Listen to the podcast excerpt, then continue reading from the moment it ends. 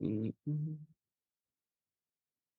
So today I have a pleasure of talking to Will Roman, founder of Chisos Boots. Will, thank you very, very much for your time. This is gonna be really exciting and let's just have some fun.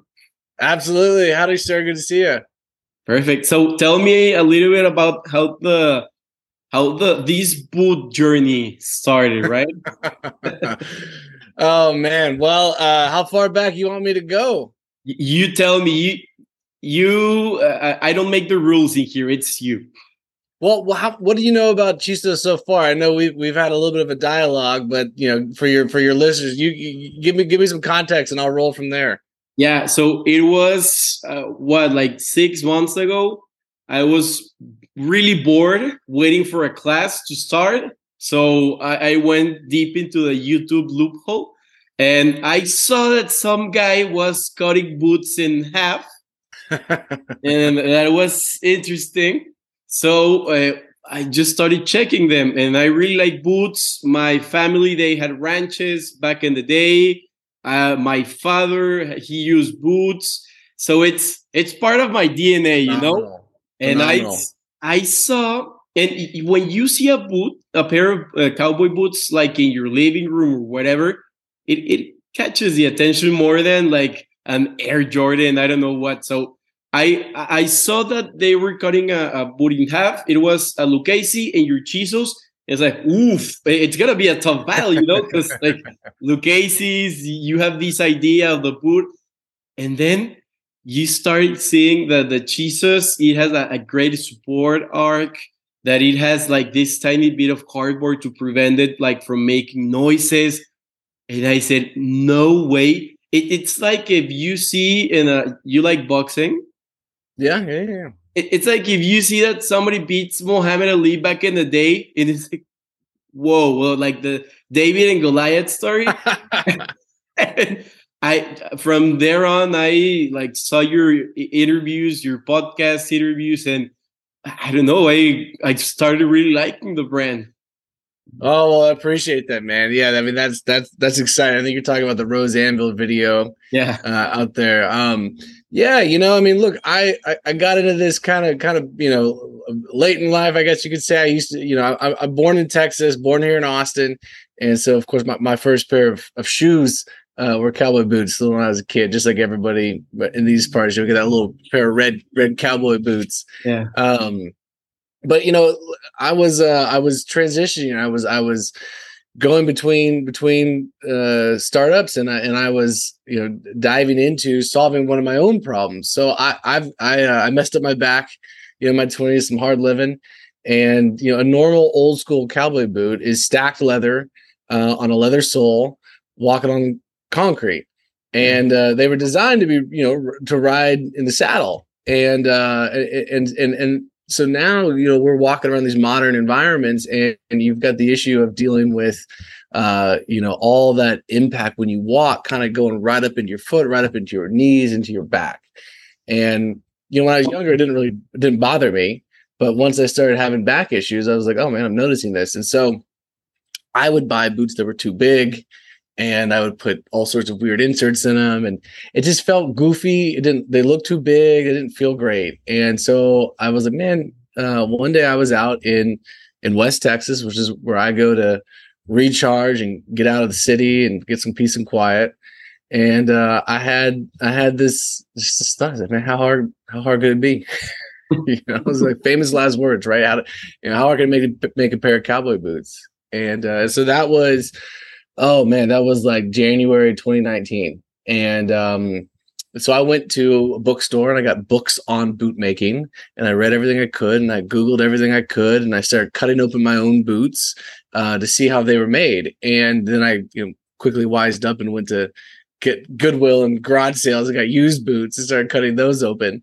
And uh, the thing, you know, I set out to make something that was comfortable, but I realized like, man, a lot of these big brands are not making the boots well anymore. You know, they used to, you know, like you said, like Lucchese, they, I mean, they're, they're a legendary brand. And, uh, but now, you know, they've, they've gotten big and they've gotten a little complacent. And so they're putting plastics in them and they're, they're cutting corners. And so, I was like, all right, well, we could we have an opportunity here to to not just improve and make it more comfortable, but to kind of get back to our roots and do old school and make things the right way. And so I um, you know, the uh, I kind of exhausted my own abilities here and was like okay well i need i need a mentor i need a teacher. And uh, i found my way down to mexico. So you know in the state of guanajuato you know just south of you uh, you know you've got down in down outside leon. I mean leon is like the headquarters of of leather in north america and all these master craftsmen. If you go to like the big boot brands, like I mean, like the ones that we just named, I mean, you you go to these massive factories, and there's there's a Lucchese and a Dan Post and a Tecovas and a Tony Lama and a Justin. They're all made in the same place.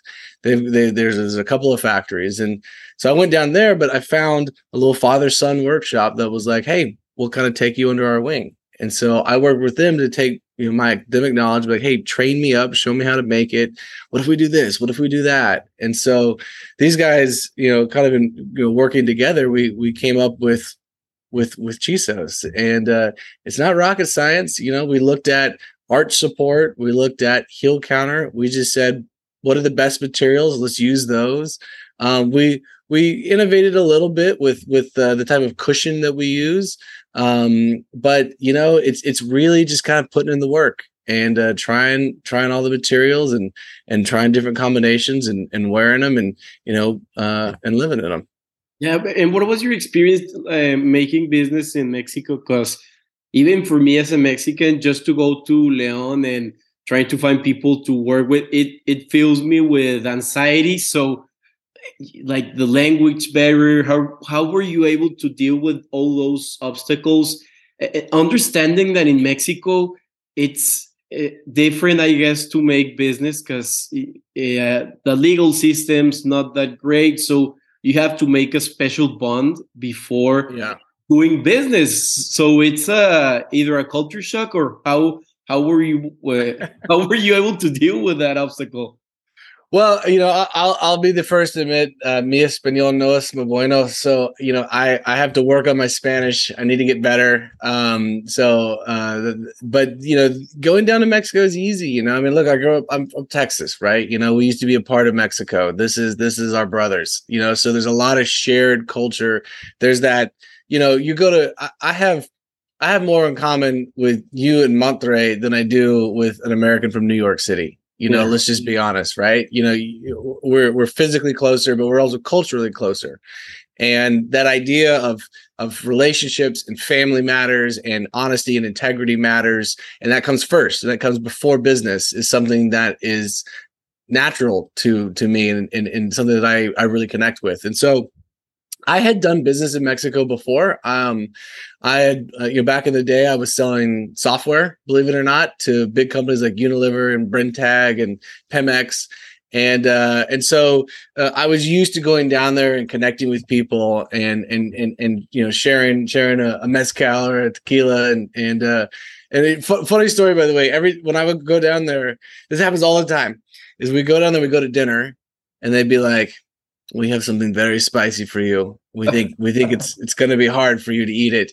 And they bring out a jalapeno, and I'm like, "Okay, great, eat the jalapeno. I eat jalapenos all day long. No big deal. I'm from Texas." and then they're like, "Whoa, okay, all right, this, this is different kind of gringo." so then they say, "We're gonna go get something else." And they would go get, you know, they'd go back to the kitchen and they would get something else, and I'd eat that. And then finally, they always go find like the hottest habanero and I'll just eat it and I'll just be crying from the heat. and, uh, so they beat me and they they they win, but also like I did pretty good. So uh, this this happens every time. Every time they with the spicy food. But um no, it's great. So you know the going down there, it's it, it, it's it's I I had a friend from college who knew some people that could point me in the right direction. And you just got to fly down there. Most 2019, I spent, you know, four or five months uh, in Mexico proper, you know, but I was going back and forth the whole year, you know, and so you know, renting an apartment near the workshop and and uh, meeting them and you know knowing the family and going to the dinners and you know bringing christmas gifts and, and then we worked on boots you know so it's it's all it's all tied together there the idea of, of, of family and relationships along with business yeah yeah no and, and it was what you're saying that it's a different mindset. People in Texas and northern Mexico, because as you mentioned, it's family values. It's the the interior of the people before making money, and that's what I really like of of your your ethos. And I, I remember that like in 20, 2020, I studied abroad at UC Berkeley, and I brought my boots, my cowboy boots. They were beautiful, like alligator skin. I love oh, them. Amazing. And boots with a suit. I don't know why, but it looks excellent. so good. Like you're a you're a tame man, but you still have some wild in yourself. With yes, you know, like because like the white collar jobs and the offices, but at least you have your boots. It, it's uh, you still have a little bit of your manhood, and so I, I love the boots. But as you mentioned, like people in the states, they use a lot of like uh, uh, public transportation. You walk a lot, so I wasn't able to to use my my boots properly, and it was such a shame. And and uh, and like then you mentioned that you know those obstacles and you understand why sneakers are uh, they're more much more common but then you're able to make a boot that like it's super aesthetic and it's comfortable at the same time you know well, i appreciate that well look here i actually got one for your for your uh, and if your if viewers are able to see this. Yeah. So you know this is this is part of the magic right here is that you've got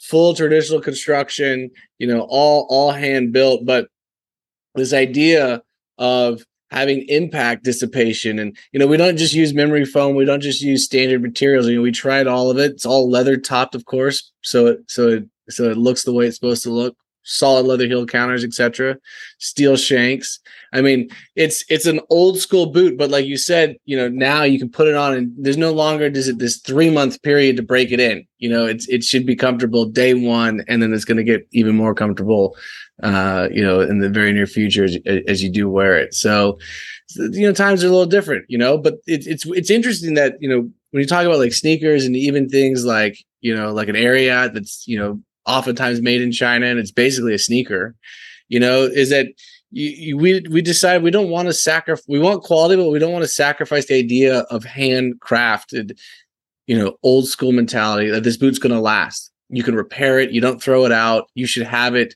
for the rest of your life. You know one of the, the, the best things is when someone comes in and goes oh my dad had these boots you know and then he gave them down to me right? You know i'm sure you know what i'm talking about. Sure sure no and, and uh, when i saw the your boot cut in half uh, it reminded me of uh, steve jobs when they were asking me why do you make the inside of computer as aesthetic as the outside if two or three engineers are going to to mm-hmm. watch it? And it's only the details and you don't expect for somebody to cut your boot in half uh, ever. But again you it, it's all in the details and it looks so beautiful from the inside out.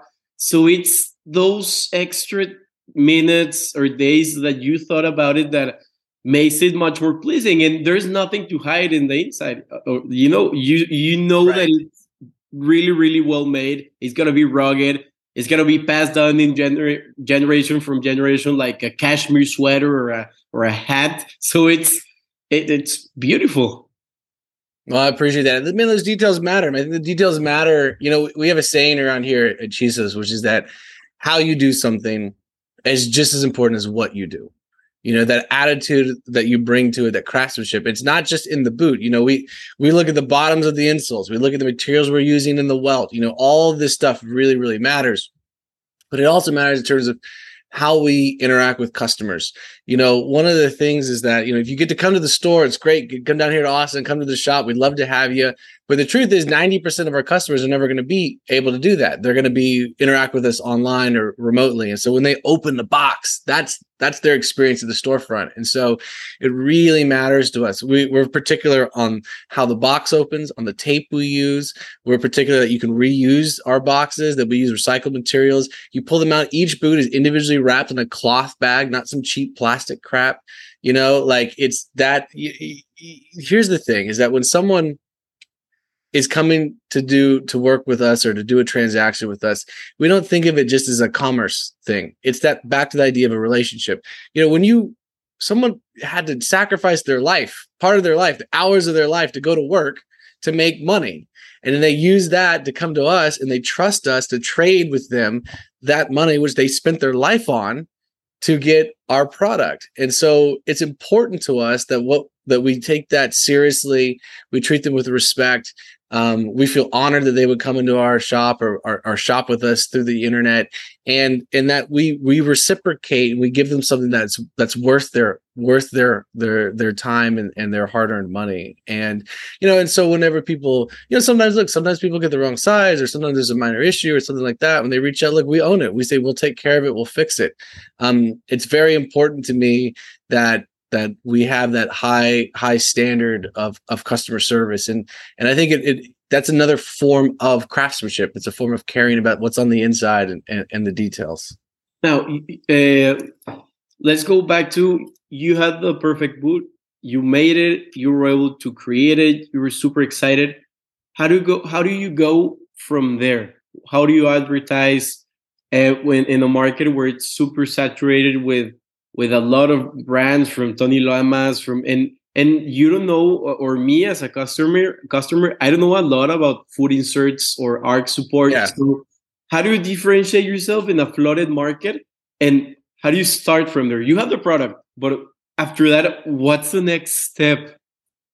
It was a great question. Well, and and and there was I think there's like a two two pronged approach. I mean, the beginning, you know, I was going to every pop up shop in Texas I could do, every holiday market.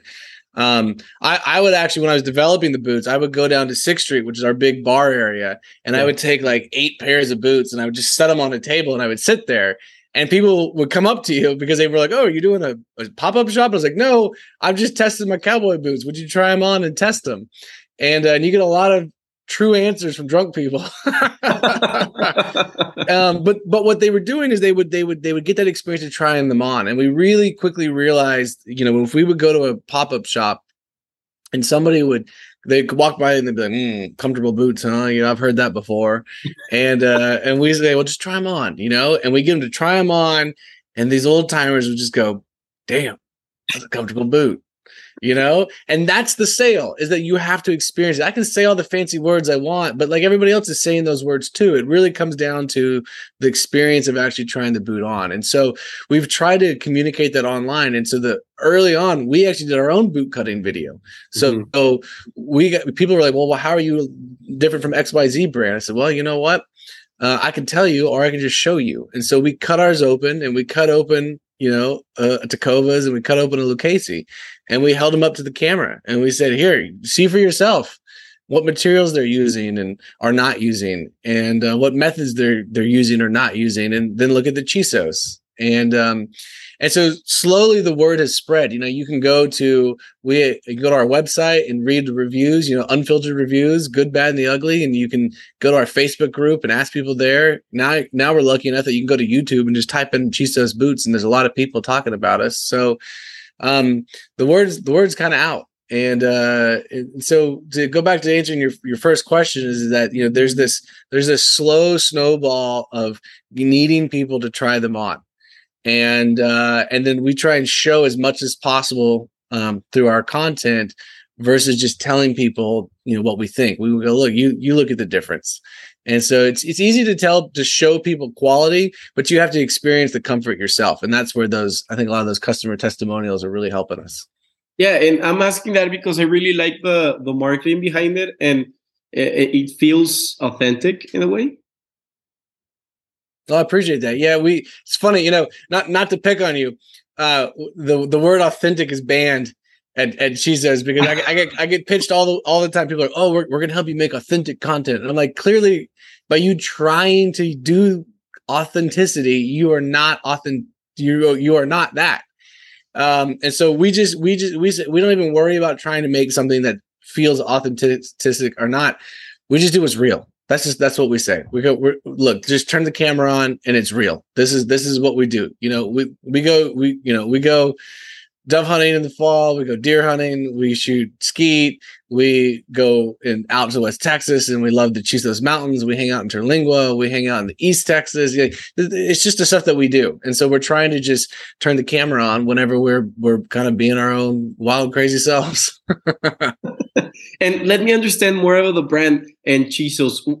what's in West Texas that you really like to recharge? It's uh, where oh, in West Texas, like Amarillo, the Panhandle, where in? So south of that. So if you were to look at here, I think I have a shape of Texas on the bottom of my koozie.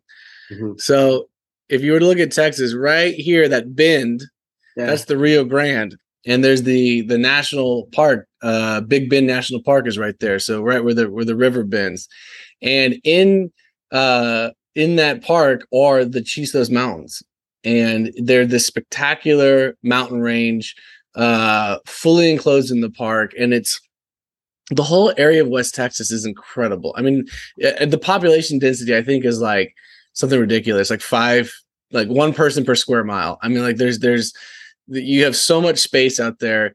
It's also it's so quiet because there's no there's hardly any bugs flying around. There's just critters on the ground. I mean it's just it's just the sound of the wind. And the mountains themselves are this this wild they, they kind of feel a little bit like colorado. They have that that, that pine scent um, I know you've got big mountains outside Monterrey too, you know, and uh, but so you have that mountain feel and smell, but it but it's the desert. You're in the you're above the high desert, so it it sounds different, and there's a little bit there's dryness and dust in the air, and there's really there's really no other place like it. And um, you know, the word the word chisos uh, means you know it's, it's, perhaps you know it's an old native word with perhaps an old Spaniard word, but it's it's it, you know either you know spirit or enchantment. And I think that there's certainly there's certainly uh, an an enchanting essence to the chisos themselves. And, and again it's kind of like the boots. You've you've got to experience it to uh, to understand but i highly recommend you give it a shot you head out there. Oh yeah yeah perfect. No sure sure. I will and again it seems that your your group your employees your co-workers they're super tight knit tight. Yeah. How were you able to choose or what are the characteristics that you were looking for people uh, that had a similar vision to you when the turnover rate is huge where people either they want to work at their own time in uber or other platforms that lets them uh, work at any time how, how were you able or to, to find these people?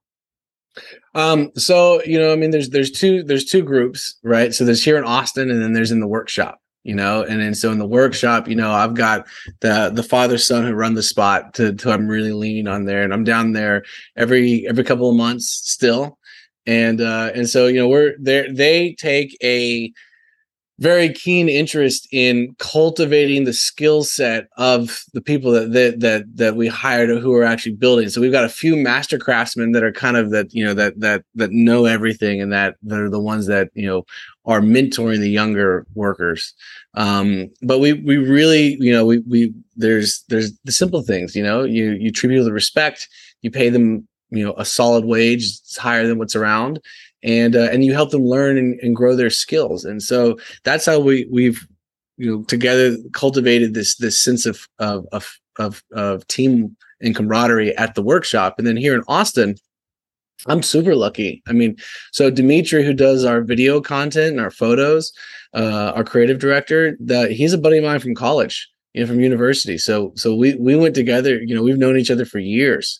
And when I started Chisos, he started doing some work on the side, just a couple of projects to help me out. And then eventually I was lucky enough to be able to hire him.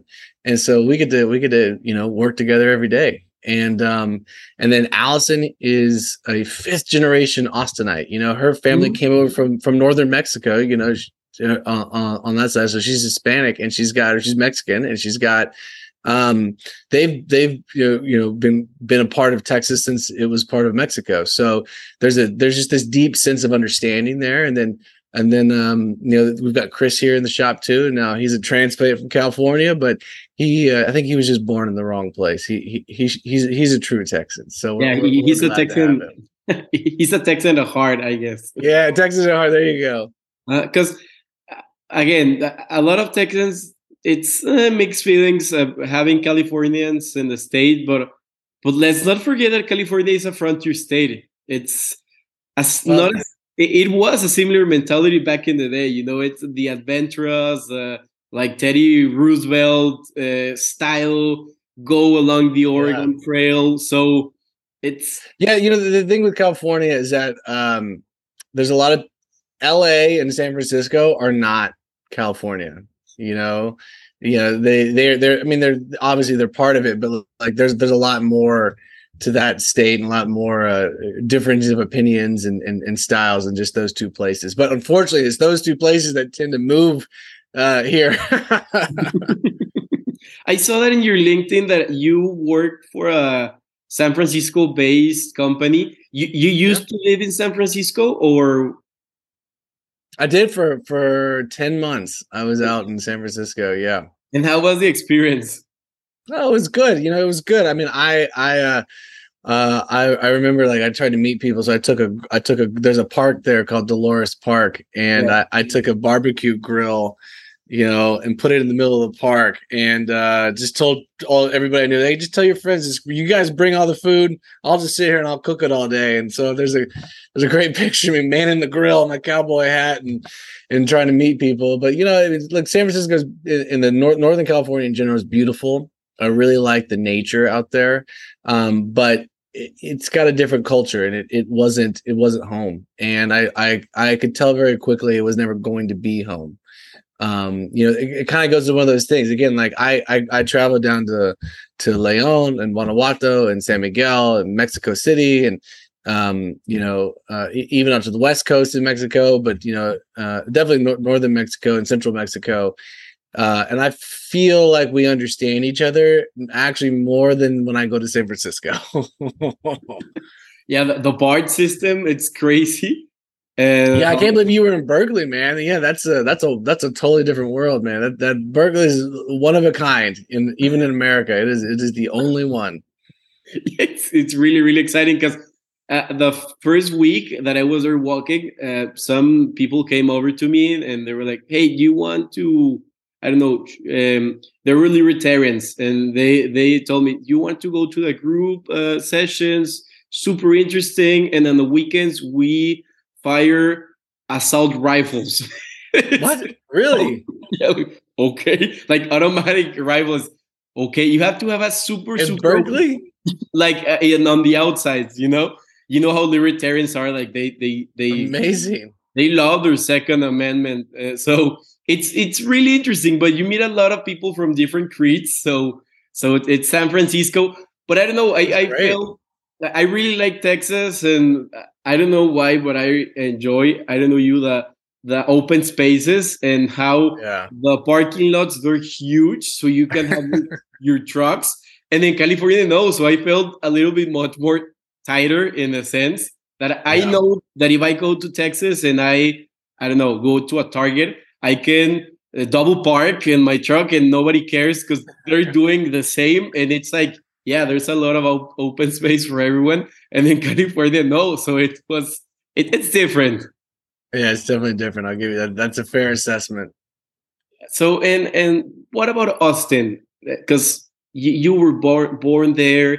It yeah. seems that in the past uh, three four years, it, the the Austin stock has has boomed in a way that I haven't ever seen before. Yeah, it's wild. It's it's having a moment, as they say, right? Yeah, it's it's kind of on everybody's radar. Austin, Texas. Um, you know, look, I mean, I think that Austin uh, is constantly reinventing itself. You know, the Austin of the 80s and 90s was slacker Austin, you know, very laid back. None of this uh, you know, I, I I remember having this experience. I also I went into university here, and I I remember having this that someone drove like a Ferrari in downtown, and people threw eggs at it because they were like, "That's so pretentious. Why are you showing off?" And now you go to Austin, and there's just like fry, fry, fry, fry. You know, you know, downtown. Like it's there's some things that are changing, but the you know the um the core of the city, the heart of the city is still here, and it's still in Texas. You know, Austin's always been kind of the odd duckling, you know, in Texas. It's been the hippies and it's been the people who are creative and and uh and there's a magic to that. And I think that people people really connect with it. You know, there's um there's something in the hills here too, you know, that uh, in terms of live music and and brings people together. And so, you know, with all the change, the thing that that's important is when people move here, I think that they need to understand where they're moving. They need to learn the culture and the customs of the place they're moving to, and not just you know bring from their old place and and and kind of force them force them on the on on their new home.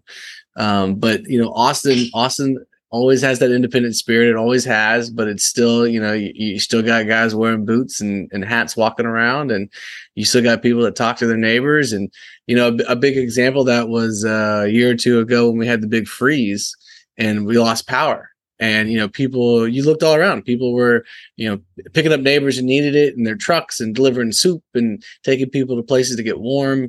You know, like even though it's become a big city, uh, it still has that that that small town mentality to it in terms of how we care about each other.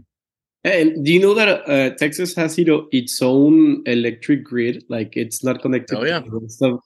And it's interesting because the Texan, as a lot of people in northern Mexico, we're independent, but we also uh, cherish the company of others, and we try to help our neighbors. Yeah. So it's uh, a, a really a, paradox, I guess.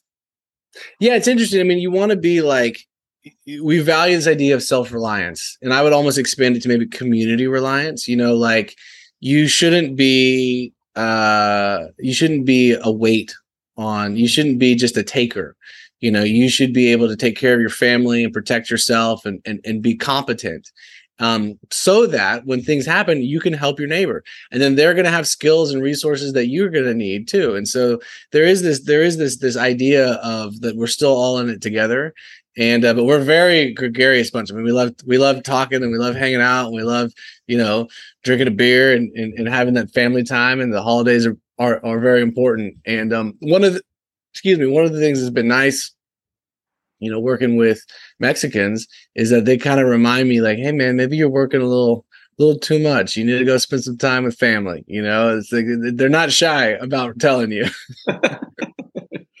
no, because I, I heard in a, somewhere that like the word in another culture, the word boring means not being with people. And I, I uh-huh. get that sense that when you're bored, you're not with people, and when when you're with your family, it reminds you that it's a the most important thing. And and i don't know like again the the boot for me is not just like you're buying the the the the shoe which feels great. I don't know why my monkey brain loves to have uh, leather wrapped around my yeah. my thigh. I don't know why it's like why do you like suede? I don't know. But it's it's more that it's the experience around the boot. It's the gatherings. It's the sharing of yeah. beer. It's it, it's pretty. It's being in the nature, and that's why from the beginning I really love the the way that that you communicated the brand because it's not just your brand; it's the way of life that you're you've been having for for your son.